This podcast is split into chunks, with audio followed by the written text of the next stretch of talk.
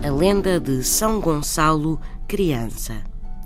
Conta-se no Conselho de Vizela que São Gonçalo aí nasceu, mas que antes de fazer os grandes milagres pelos quais ficou conhecido e que lhe trouxeram grande veneração, São Gonçalo tinha sido uma criança muito traquinas.